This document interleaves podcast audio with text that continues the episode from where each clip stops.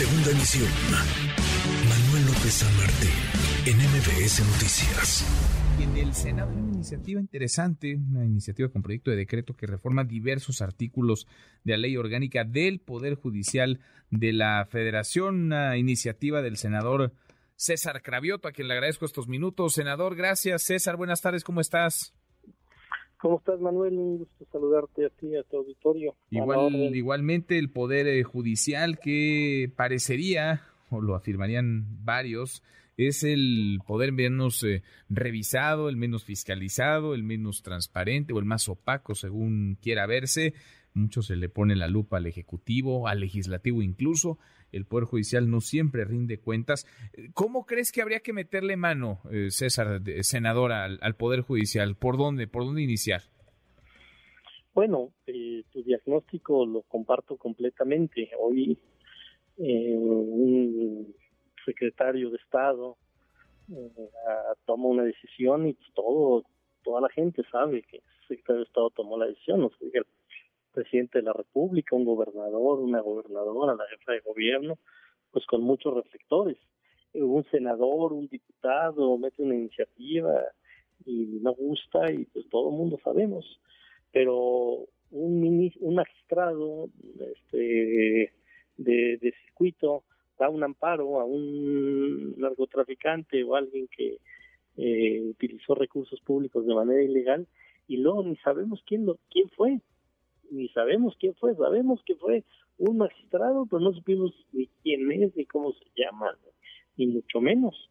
Entonces necesitamos transparentar al Poder Judicial, necesitamos que la gente conozca qué están haciendo los jueces, los magistrados y por supuesto los ministros. Hay 11 ministros de la Suprema Corte y te puedo Ah, te puedo asegurar que si tú haces una encuesta en tu medio de comunicación y preguntas quiénes son los 11 ministros, quiénes son los secretarios de Estado, quiénes son los senadores más relevantes, te, aseguro que la, la, mayoría de la gente va a decir antes que los ministros de la Corte va a conocer a los secretarios, va a conocer gobernadores y va a conocer senadores.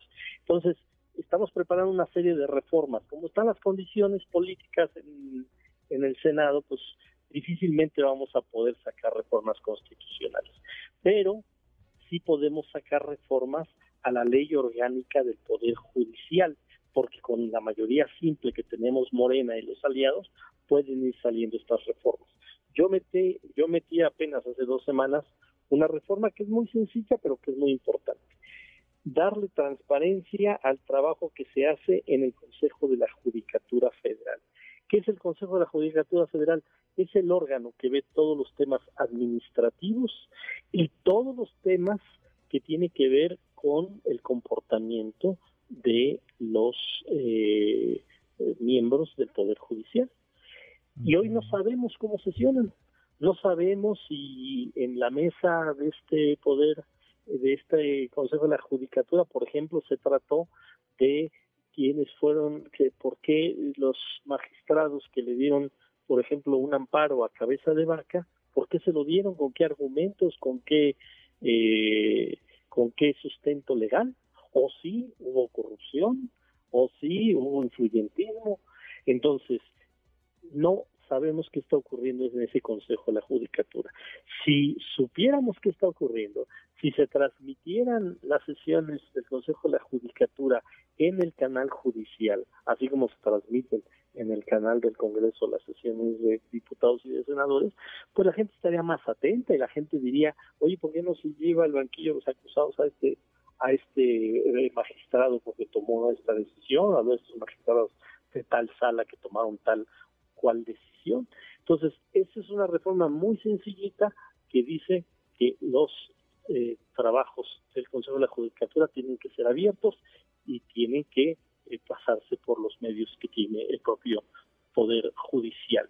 Y estamos preparando otras reformas que tienen que ver con los gastos excesivos que hay en el Poder Judicial, con los sueldos y con todas las eh, prerrogativas que tienen magistrados y ministros, porque pues también la austeridad llegó al Poder Ejecutivo, también llegó al Poder Legislativo, pero al Poder Judicial no ha llegado la austeridad y, y aunque sea otro poder, pues son recursos públicos, es un órgano del Estado, es uno de los tres poderes del Estado mexicano que no puede quedarse atrás en términos de transparencia y en términos de austeridad. Mm, interesante porque vaya, parece que es una conversación que a, la que se le ha dado la vuelta, ¿no? Durante mucho, mucho tiempo. Cuando se ponen sobre la mesa estos temas, eh, normalmente quienes son receptores de las iniciativas se sienten vulnerados, atacados. Lo estamos viendo ahora en Cámara y Potos, donde dicen algunos magistrados del Tribunal Electoral es que nos están limitando, nos están quitando atribuciones, se están metiendo con nosotros. Pero, ¿cómo encontrar ese justo medio, no? Entre que ni anden por la libre, digamos, rendir cuentas a los ciudadanos, sobre todo, y tampoco. Eh, y sean y, tampoco sean todopoderosos, pero de alguna manera se garantice esa autonomía, esa imparcialidad que debe regir también al Poder Judicial, senador. Sí, este, este es un debate muy importante porque hay tres poderes ¿no? en este país y debe haber independencia de los tres poderes.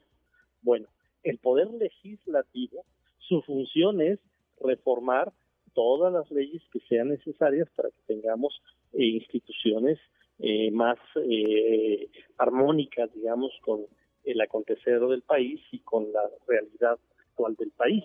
Entonces, decir de parte del Poder Judicial que el Poder Legislativo no puede reformar los, las leyes que le dan sustento al Poder Judicial es como decir que no podemos hacer nuestro trabajo. Entonces, así como ellos pueden revisar que si hacemos una reforma, una ley, ellos revisan si es o no constitucional, así como ellos ante leyes que nosotros hacemos pueden dar amparos a, los ciudadanos que, que, eh, que opinen que una ley no, no les favorece o es en contraria a los intereses de un ciudadano, el Poder Legislativo tiene toda la facultad para reformar cualquier ley y la Constitución con dos terceras partes del Congreso de la Unión. Entonces, es una aberración que los magistrados eh, del Poder Judicial o los ministros de la Corte o los de circuito digan que el poder legislativo no puede hacer su trabajo y reformar las leyes que tienen que ver con el poder judicial. Esa es nuestra función.